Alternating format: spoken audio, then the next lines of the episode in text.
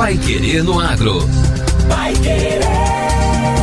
O Jornal do Agronegócio. 91,7. O governo do estado publicou na última sexta-feira edital para seleção e classificação de projetos de negócios para destinação de apoio financeiro do Coopera Paraná, que é o programa de apoio ao cooperativismo da agricultura familiar aqui do estado.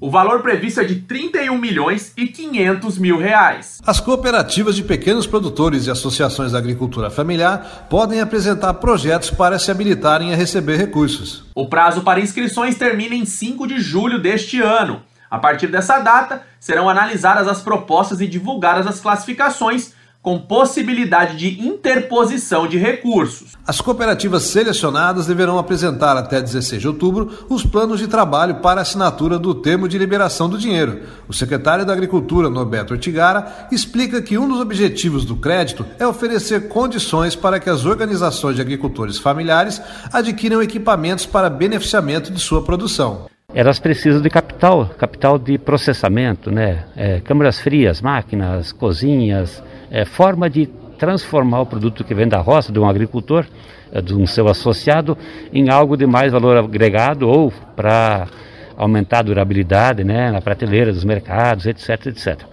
Então nós lançamos a segunda versão, o segundo edital, estamos lançando, de 31 milhões e meio de reais para fornecer capital gratuito, né? Uma transferência voluntária da sociedade a, a essas iniciativas. O apoio financeiro também faz parte do Coopera Paraná. O edital que está sendo publicado agora prevê limite mínimo de 100 mil reais e máximo de 250 mil por projeto ap apresentado por associação e de 100 mil a 600 mil reais por cooperativa da agricultura familiar. As associações e cooperativas que foram apoiadas no edital 001-2019 poderão receber apoio complementar até o limite de 600 mil reais para as associações, enquanto as cooperativas podem receber apoio de até 800 mil reais. Ortigara destaca que o apoio abrange todas as etapas de produção.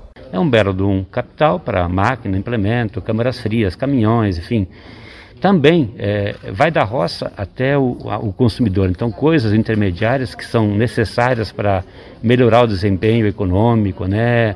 a vida dos cooperados, a, a, a qualidade dos produtos, seja do, do, do, ramo animal, do ramo vegetal, etc. Qualquer ramo da vida, é, sendo agro, nós estamos apoiando. Para que os projetos de negócio sejam considerados aptos, precisam, entre outras exigências, envolver no mínimo 20 agricultores e as entidades que os representam ter pelo menos 50% mais um dos associados ou cooperados enquadrados na categoria de agricultores familiares. Em relação à matéria-prima, também há necessidade de 50% a ser processada ter origem nas entidades. O edital completo está disponível no site da Secretaria de Agricultura, no link agricultura.pr.gov.br. Repetindo, agricultura.pr.gov.br. Vai Querer no Agro.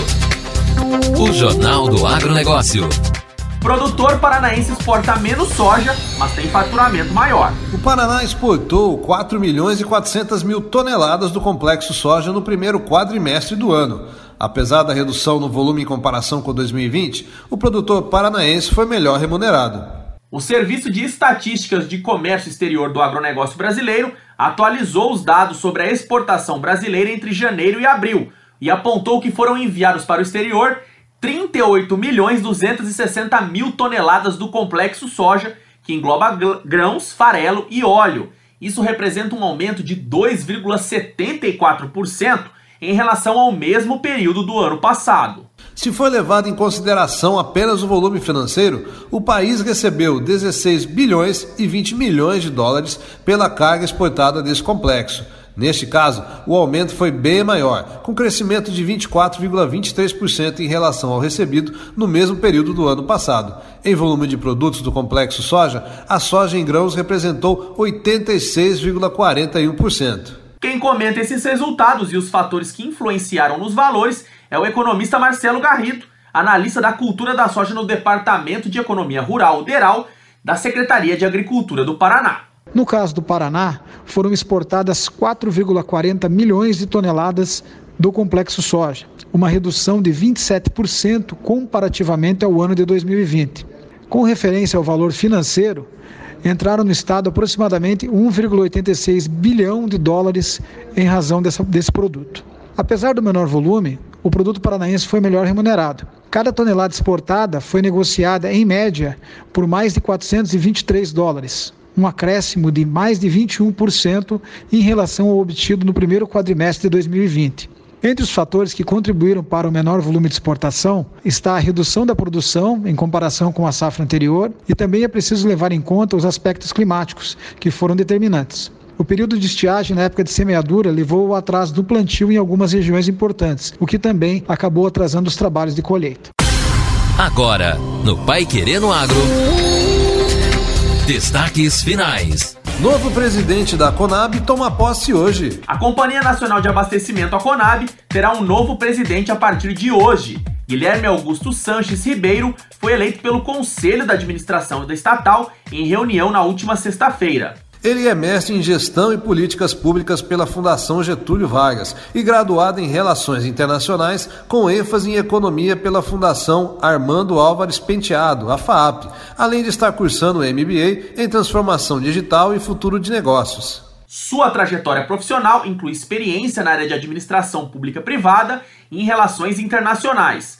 Foi diretor administrativo de vendas da Tupinambá Representação Comercial conselheiro de administração da Companhia Metropolitana de Habitação de São Paulo e chefe de gabinete da presidência da Companhia de Desenvolvimento Habitacional e Urbano do Estado de São Paulo. Além disso, atuou como coordenador do Departamento de Ação Regional da Federação das Indústrias do Estado de São Paulo, a Fiesp, e assessor especial da presidência da Agência Brasileira de Desenvolvimento Industrial, a ABDI.